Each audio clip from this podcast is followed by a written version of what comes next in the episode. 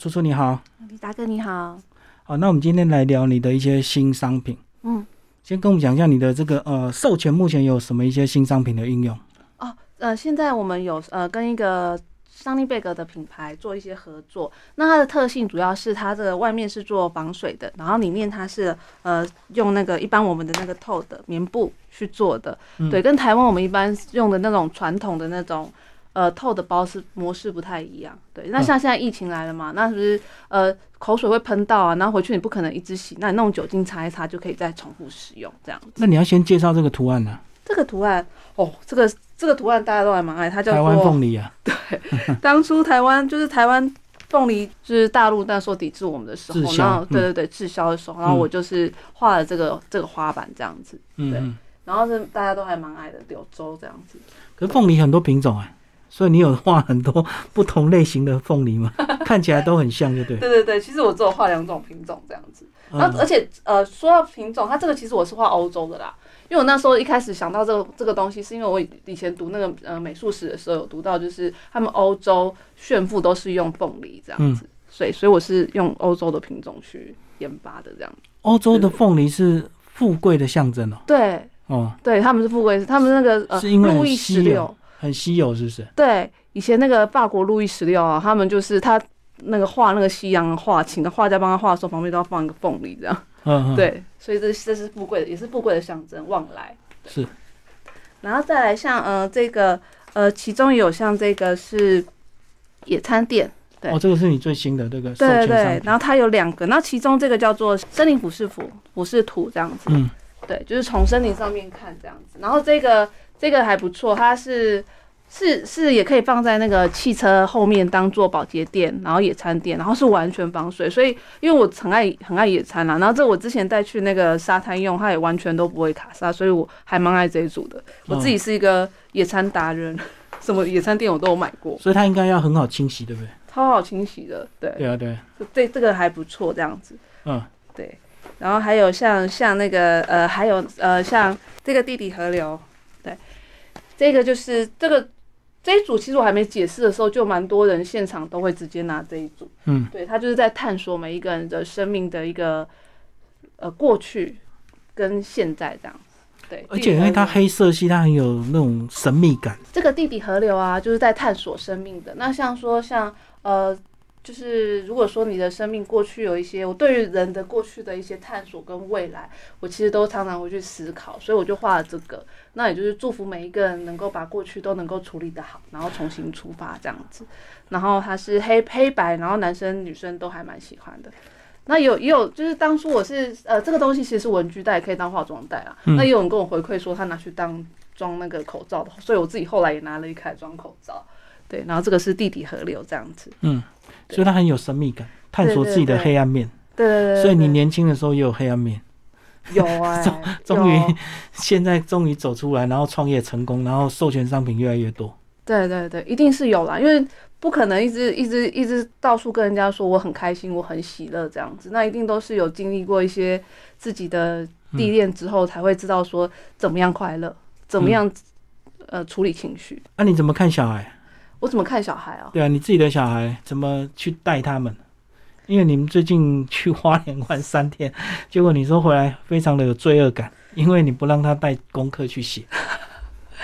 嗯，因为因为我从小到大，我的母亲给我的自由很大，这样子。那像最近换季，最近换季就是，我就把我一些旧衣服拿出来以后，然后我的女儿就跟我儿子女儿就跟我拿去，然后他们就自己拿剪刀乱剪，然后自己穿在身上变成服务生这样。嗯那其实有时候我会，我觉得我有时候会有点严格啦。那我我让他们做这件事，也是因为我想到我小时候，我的母亲就是丢了一些这样的布给我，所以会其实有影响到我长大以后对一些东西的创作的质感嗯。去摸，还有结构上面，对，所以成长环境的确很重要。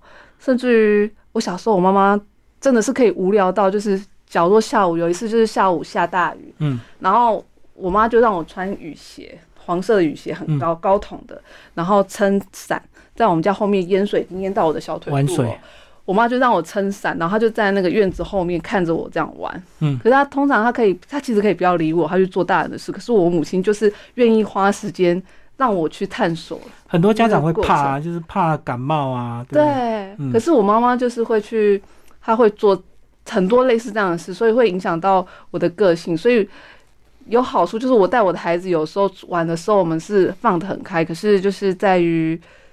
可是有时候可能就像你讲，会玩 玩过头就忘了踩刹车，哦，也会影响到他们。对他会很紧张，小孩从小孩会很紧张。像昨天我要带小孩，就是放学的时候，他让他们处理一些事情，然后我儿子跟女儿就在旁边跟我又在提醒我说：“妈妈，我们今天那个是读整天哦，我们有功课要写，而且要月考哦。他怕你又带去疯，就对了。”对对，可你的小孩怎么看你这些作品？会不会觉得妈妈很厉害？他们不会，可是他们是会一定会介绍我东西的，可是我没有跟他们讲。像之前我去参加一些展览还是什么啊，那我也不会去拒绝他们，他们会到前面去跟人家直接说这是什么，我妈妈就是他会说我妈妈设计什么，那你要不要来看什么？然后他们会直接现场跟人家介绍商品是什么，那设计理念是什么。好像讲的精不精准？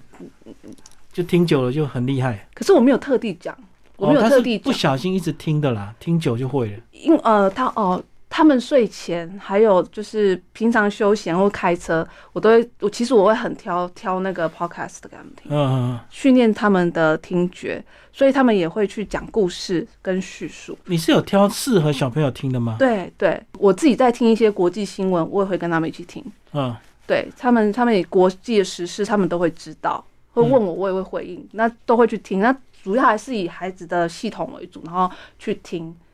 那你会不会感受到这个？有时候自己大人真的讲话要很小心，他们会一直吸收，可是他们无法分辨好坏，对不对？对，所以我会观察，像有一个 podcast 的很红，嗯小孩子非常红，那我就是想说，哎、他很红，流量又很大，应该是适合就是小孩子的节目。就两个小孩听了两三天以后开始做噩梦，哦，所以他是有一些什么可是我们大人听了，我们可能会觉得，哎、还好其，实还好，所以可是孩子的世界我们不懂，所以我就会就是调整，我就会把那个就是可能摆成中午听，不要睡前听，有啊还。是会听，可是嗯我就是摆成中午听这样。以前我们带孙女去吃东西的时候，我们觉得不辣，可是小孩子觉得好辣。对那其实小孩的敏感度本来就是很敏感，他跟大人不一样，对对对，所以我是还是不是说今天丢给孩子就这样做，我还是会听，然后要过滤。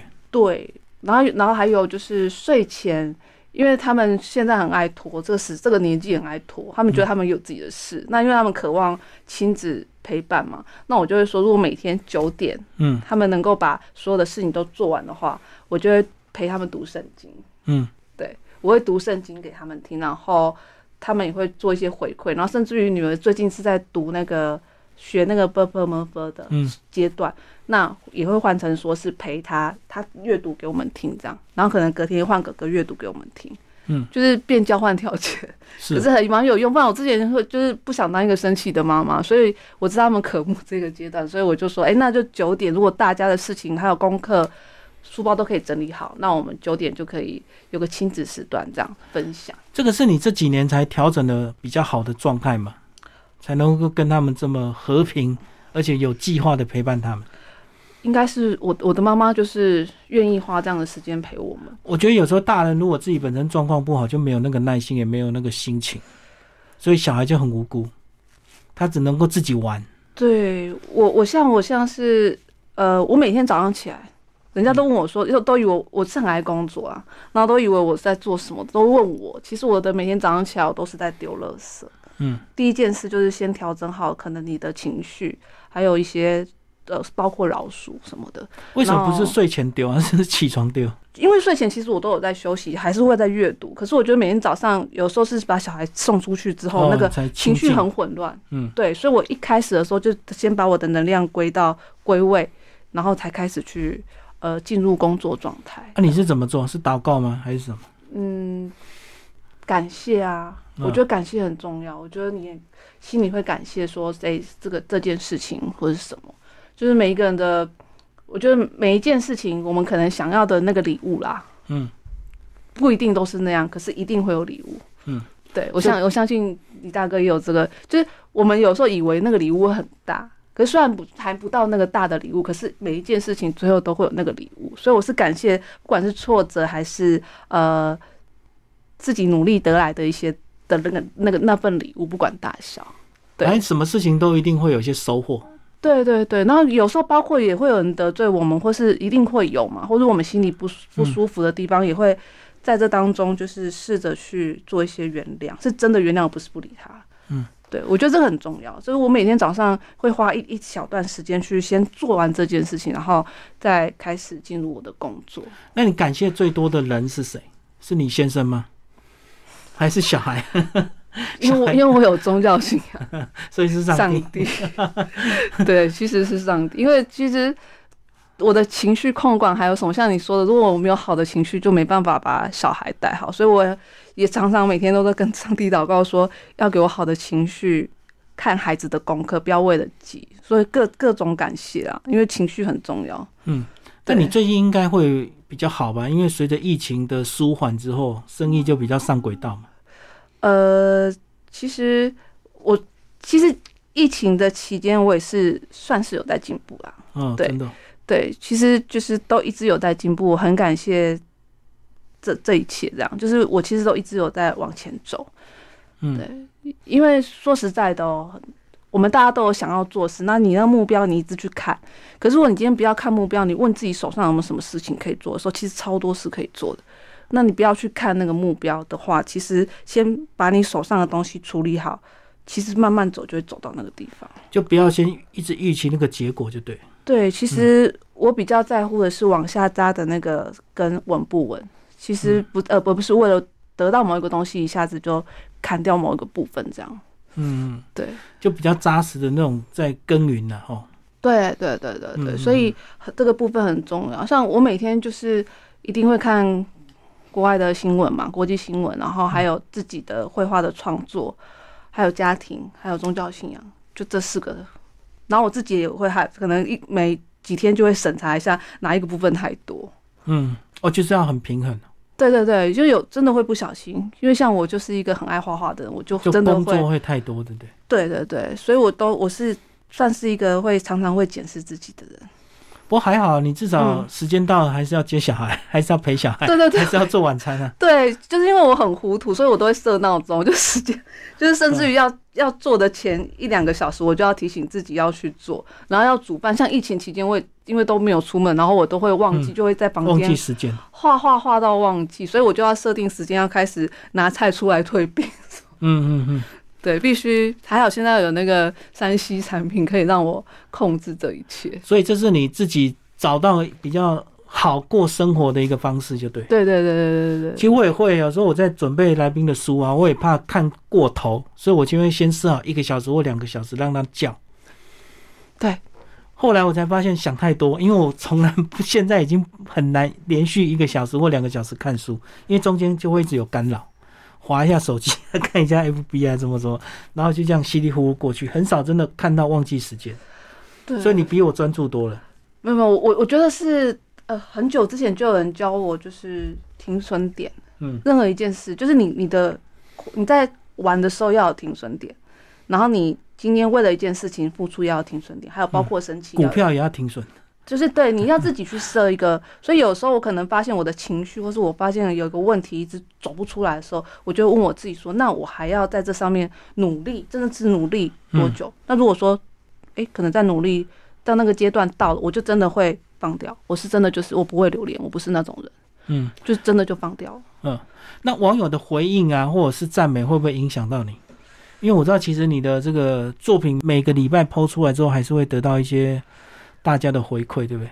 当然，赞美的是很多的。呃会。可是因为我就是会大量去看现在局势是流行什么，还是、嗯所以所以我还是会导向一个比较平衡的状态去看这样子。嗯，对。当然这些东西会比较让我知道数据，呃，可能这些数据客我的粉丝喜欢什么，可是嗯我还是会去参考大数据是什么。就像呃，有时候我出去跟客人谈或者什么的，其实我很很容易不小心就跟人家谈到循环经济这个议题。嗯，可是很多人关注的，对，可是国外其实都在讲这个东西。对啊，对啊，对啊。所以，可是可是业主台湾台湾的敏感度还没那么高，可能现在只有台积电最近才开始猛力的要催政府做这件事。可是嗯对于我来说，其实我已经关注了一段时间了，我就是会抓这个平衡，我不怕冷门，对，嗯因为我就是关心这些议题，所以我还是会去跟客户提说，哎、这个东西我们或许如果可以的话，也可以有这个目标。那不行，我们还是有别的方式。那可能对于对于有些可能比较业务的人，他就会觉得说，啊，你讲这个干嘛？我们就讲讨客户喜欢的东西就好，拿下案子就好了。可是我会觉得说，反正今天是提了一下而已，那我不觉得一定要，呃，就是顺着客户的口味，嗯，因为就是不一样。有些客户也是要被提醒的。对，嗯其实这其实这是一个，就说说实在的，关怀地球是关怀这个议题是一件事，可是这其实就是说现实它也是个趋势。而且主要是你有小孩，你可能感受会比较强烈，因为我们的嗯，环境不好，其实下一代是要承担的。还有呃，我自己本身生长的环境呢，我小嗯时候是真的，我母亲一大早会把我们挖起来去那个花花莲市啊，就坐在那边看那个海那个海豚啊嗯跳。嗯，就是鲸鱼、海豚，就是我们的环境，就是以前是这样，所以我会也会去反思说这个整个环境的一些改变，这样子。对啊，现在海洋生物死掉那个肚子都是塑胶垃圾，对啊，对？尤其是鲸豚更多，累积更多。对，但我自己也也是生活的模式，还有一些东西也是需要不不是做这么好，可是我会去关心，然后我去想要去了解这一块要怎么改善，可是不影响到我们呃说实在的享乐的生活，嗯，因为毕竟我们还是要过快乐的生活嘛。对啊，所以以前那个塑胶没有发明的时候，其实以前的环境还很天然，对不对？而且很多东西都是直接可以天然回收再利用，对，也不会有环境的破坏。小时候的便当，对啊，小时候的便当铁铁的，就是就是很多那种，嗯对，所以我也还蛮爱旧的东西。那接下来处处也带一些呃之前没有介绍过的这个作品跟我们来介绍。我们第一个先来看这一件是一个黄色系的，然后有个蜘蛛在里面。我们家就是厕所小，我儿子养了一个盆栽啊，然后有一天就是他们就在厕就就在就尖叫说啊，厕所里面有一只蜘蛛，然后它其实才零点零点。刚开始发现才零点二、零点三嗯这样，超小只的。然后我就说哦，就它这样子。然后后来再过过一两周以后，就是然后我小孩就每天都进去看它这样，然后它都会跑出来。然后就是过了一两周，刚好是遇到小孩上课，然后我就要拿我们家紫外线消毒灯来杀，就是来杀杀那个昆虫这样。结果我就一样跟每天一样进去看他一下，就他那天突然间变零点五公分，然后就嗯跳出来，然后就看着我，然后而且它是跳在盆栽上面，马上抓一个蚂蚁来吃，这样哦哦，超敏捷的。然后整个看到我就吓一跳，然后真的心里我是自己一个人在家，我还在哇你好厉害哦，我就这样子，因此我就没那天就没有开紫外线消毒灯，然后我就没有杀它。都没有杀它。后来我就画了，就把那个情景画下来，这超可爱的。所以你取它什么名字？它叫呃小孩帮它取名叫小芝芝，小芝对，芝哦他。就是然后。结果这个这个花板很多人喜欢，其实这到上个礼拜都还有人问我说，他有商品要开发吗？近期应该会有，哦，你看到一个这个蜘蛛，你就可以创意成一个花瓣。对，嗯，因为它太敏捷，真的，我是真的在真的在在浴室大叫，哇，你好厉害哦！就是完全把它拟人化。这个啊，这个我跟人家介绍，人家人家看这个都觉得好看嘛。然后我跟人家讲他背后的故事，人家会就是会比较悲伤。对，因为他其实是前一阵子那阿富汗事件啊，嗯，然后其实我一直在关注这个新闻，是，然后一直到有一天呢，那个飞机啊，嗯。那国际新闻，然后飞机飞上去的时候，很多人从飞机上掉下来。哦，对，死抓着要逃难，就美国飞机啊。对我那时候就就掉眼泪，我就觉得说，就是我们活在台湾，其实其实我包括我刚刚讲的循环议题，它不只嗯。只是环境，其实它也包括种族种族对对的议题，这样子就是循环的议题，其实蛮多，续永续发展。地嗯球永续发展的议题其实非常多，这也是其中一环。那个影片啊，好感伤，就是好不容易爬上去飞机轮的，还挥手，很高兴。结果到了只到了一定的高空之后，他就掉下来摔死。对我这，而且其中有一个是那个他们国家的奥运的那个足球代表，还是就是一个运动选手，很年轻的小男孩。我就觉得真的，我们活在台湾真的很幸运，所以就是真的是有一点含泪在画这个创作。然后我是把当地的配色，还有一些那时候我看到的元素，所以有飞机，还有和平。嗯嗯嗯。那其实你看到那一条一条一条线上面有个点点，那个是希望能够那些就是逃离的人。哦，就是一个一个的人就对。对，希望他们都能够逃离，就是大家最后都能够平均不，就是得到该有的和平，这样。哦，所以这表面上看起来很很很这个喜悦的这个画面，可是背后故事是蛮蛮令人感伤的。对，它就是关于阿富汗这次的那个国际疫情。所以你会担心台湾的问题吗？我不担心，可是我一直在观看观察。很多人都不担心，是因为他年纪已经够大，他无所谓。可是有时候我们看到小孩，我们就会很替小孩担心。嗯，就像最近大家在争，到底台湾是要靠美国还是中国大陆？嗯，我觉得这个东西都很难说。只是我会一直我会一直观察局势。就是我觉得在在对岸，他们强势有强势的，最后得到了好的果，可是当然也有不好的。嗯，所以可是我不会只看说他们的新疆的问题，或是一些人民的问题。嗯我还会看就是他们在强制之后得到的是什么。那例如他们现在的科技跟美国的科技的比较，他们其实已经赢过美国很多了。嗯就是可是我们台湾的媒体比较不去报这个，一直把议题还是放在美国，对跟呃新疆的问题什么的。嗯嗯所以我是其实我就算是听平台，我同同时都会听很多平台，我去了解整个趋势。那美国的也会啊，当然对，就是以我的能力，我会有时候听到一个议题，我会还还会特地去找说，哎、就是反对方的说法是什么。对啊，因为你刚刚讲到阿富汗的问题，其实就是很多人就会讲，台湾如果过度信赖美国，最后可能就会像阿富汗一样被抛弃了呗。对，我觉得这个这个都是有可能的，所以我现了解局势也是，我孩子也稍微知道这个这些事情。那了解局势也是让他们慢慢知道现在世界怎么变，未来的路他们自己要去想。这我们其实没有办法去控制，这个是没办法，因为我们就是一个人，就是一般的人民对啊，。政治问题可是你可以因为你的世界观，你在你的未来的一个职场的一个位置表现的，我相信就会不太一样。嗯，可以先做好准备。对对对对对，刚好最近创作都是跟一些疫疫情有关系，这个就是对于那个蜜蜂嗯，消失的一个创作。蜜蜂消失，好像人家说会地球会毁灭。是对对对对科学家对。都这么猜。因为他们他就是要采蜜去让那个授粉授粉嘛，然后这个这个这就是为了蜜蜂蜜蜂的那个采蜜去做的一个，所以它就是很多花瓣然后授粉。哦，黄色的点点是授粉，就对。有趣的是啊，当我画完这个花瓣的时候，我孩子就跑来我旁边说：“妈妈，你这个花瓣是什么？”那我就跟他们说：“哦，这是关于呃永续那蜜蜂授粉的故事，这样的一个道理讲给他们听。”所以我的孩子他们就开始哦、很坚持的说要去花市买花，然后。当然，我最近也开始喜欢花，可他们就会说要种什么花，他们会去查，然后要怎么样蜜让蜜蜂授粉。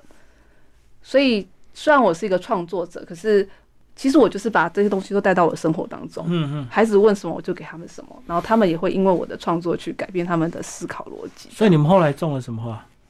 种了，其实目前只有就是呃，就只有种扶桑花，嗯，然后还有一个，其实我不太知道花名，对，可是照理好像什么花蜜蜂都会去采蜜吧？因为什么花里面一定都有蜜啊。对只是我没有研究到底蜜蜂最喜欢什么花。对。可是很妙哎、我们家第一天第一天种那个扶桑花的时候，其实还有别的花，可是扶扶桑花不不知道是因为它很甜还是什么，就有蚂蚁来之外，第一天就已经有蜜蜂来了。嗯，对，所以就是小孩会很开心，会觉得说，对他们来讲，他们会觉得说，哇，就是我们有有让蜜蜂有那个也可以授粉哎，就对地球有贡献。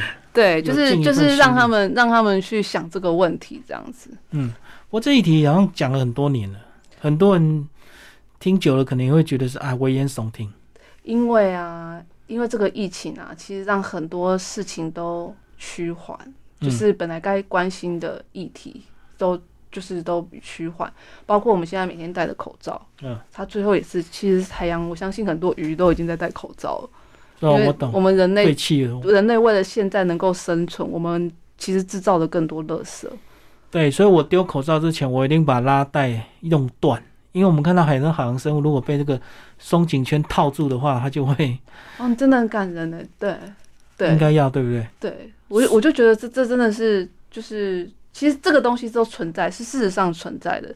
你看，就像那个什么，现在欧洲啦，就别的国家，他们不是为了新冠肺炎在抗议，他们现在是为了为了。排碳的问题在抗议，人民已经为了这件事，然后现在世界像德国，像很多国家，他们现在的那个气候变气候变暖，它呃及改变了很多的生活模式，他们已经为了这种东西在抗议了。嗯，可是，对啊，所以这个议题其实应该是在国外来讲，应该还是有人在讨讨论，只是台湾我们比较在乎的点会比较不一样，包括我们的媒体啦，对对我们的媒体生态，因为现在大家都已经在炒那个零碳排啊，对对对对对对嗯对，那很多企业已经做到什么那个呃足迹是把它归零，就是什么呃永续环境啊，然后把它的那个碳排量降到最低，对。在地生产、在地消费这样。对，所以所以像我这这一批。我当初在跟他合作的时候，我听到他是在地生产，然后照顾我们台湾的企业，嗯对，然后还有他也是有去注意他们的排排放量，我就觉得很好。嗯对。其实我会多问这个，可是可能有刚好喜欢我问这种问题的厂商就会找我合作。对对对对，那大部分都一定会觉得你怪怪的。对好哇，这张好漂亮，好鲜艳谢谢。这张是美轮美奂，就是我的故乡美轮。哦，美轮三线对对，其实你从那个美轮，从那个花莲医院啊，然后一路上这样上去的那个视角，然后你就会在一路上开到美轮的这这个过程，会有很多那个日式的房子，嗯，对，然后那就是我看到的视角，美轮美奂。那是因为疫情的时候，我在那个家在台北，我太想家了，太想我故乡所有的一切，所以嗯我就把那个视角画下来，美轮美奂。你是有先找到当初的一张照片，然后再没有，就凭着记忆画。哦，靠想象，完全是凭着。然后因为因为在那那个地方有一个红灯塔，花莲的花莲港那边有一个红红灯塔，所以我就从那边开始为出发点，想到那些好多的夜晚啊，包括我以前在那那个附近的 pub 打工，然后我母亲每天都九点就去那边等我下班，然后在那边散步聊天啊，整个的回忆这样子。那为什么用黄色系的花朵？是这样比较温暖嘛？对我来讲，就等待光明。对啊，有点像希望这样的阳光好多花在点缀。而且红灯塔的晚上的光，其实也是照耀着归归乡人回来啊。嗯，嗯，所以对我来讲，它是一个想念故乡、想要归乡的一个创作。你会想要赶快退休回去花莲定居吗？脱离台北乌烟瘴气？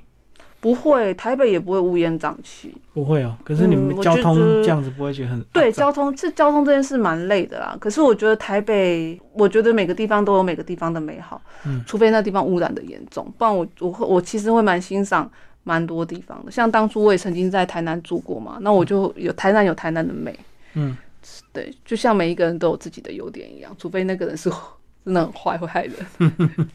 好吧，可能年纪还没到，年纪到可能就会想要回去故乡定居。大概会，我先生是想啦，啊我先生说他的那个，对啊，他想要住在花很多人，的退休梦、民宿梦、田园梦都是花东啊，对而且你又是花莲人，一定会更想。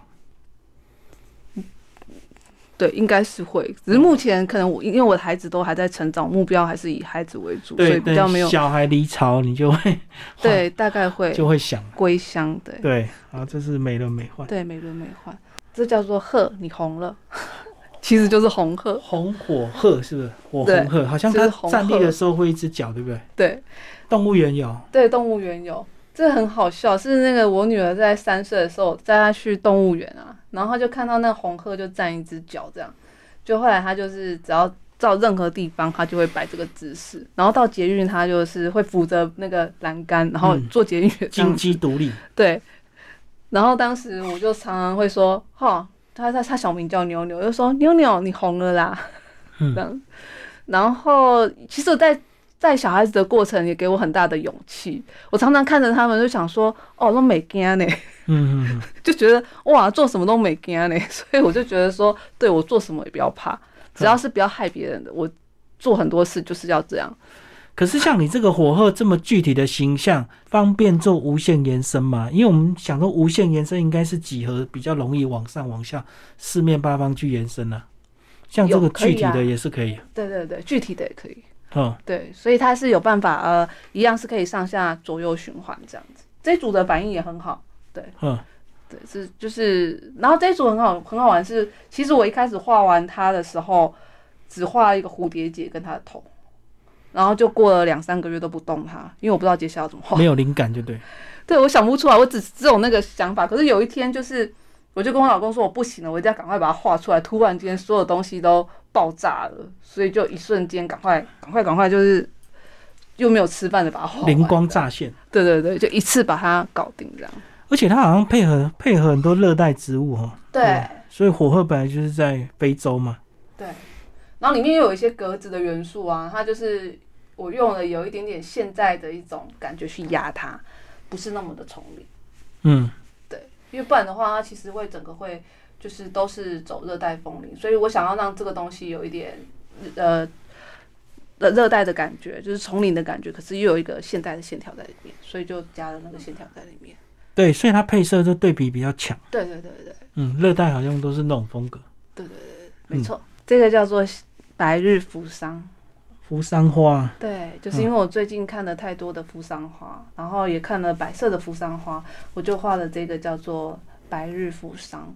那因为扶桑花它是白天开花，嗯，然后晚上就缩起来，然后它的名字也叫做睡美人，然后它也有那种恋人爱慕、纯洁的感觉。所以我就觉得，哎、这个花很有趣，我就画了它这样子。所以它是白天的时候绽开的时候的，所以它叫白日睡觉扶桑。那就跟你们莲花一样啊。对，它就是白日扶桑，白白天的所以它扶桑是只有白色吗？还是有很多很多品种它很多品种。这是你一开始种的那个吗？不是我们家蜜蜂我们家种我们家种的我们家种的是黄色的，嗯，嗯然后这是呃我有一次在在外面就是我先生带我出去的时候我看到的，然后后来去查，它中间有一点那个红色，它那嗯是是这个这个品种是夏威夷的那个代表花，夏威夷的品种的扶桑花。所以你觉得它适合用在什么样的商品？我觉得野餐店适合，嗯，对野餐店上就是像那个夏夏天比较素雅型的。对夏天的对，嗯然后或是衬衫啊，衬衫，哦，比较高雅，对不对？对对对，或是帽子。处处跟我们讲一下你们这个未来这个目前有没有一些新的厂商进度，有做一些授权的合作？现在是有一些那个、嗯呃艺术装潢的，有做一些授权的一些合作这样子，嗯然后也有像那个银河欢，银河欢、哦对，那当初。对、嗯当初我把那个银河欢的东西画好之后，现在也授权，对，也授权出去，然后也是会有陆续会有商品出来这样子。嗯，对你上次有帮银河欢证明一下，它还是有它的功效。对，没错。那这次呃，就是他们已经他已经正式授权出去，也是要授权出去，然后呃，会最后会变成商品，到时候再跟大家公开它的样子。他会跟我目前手上的商品又会是另外一种样式。好，今天非常谢谢处处为我们带来他的这个商品，谢谢。好，谢谢。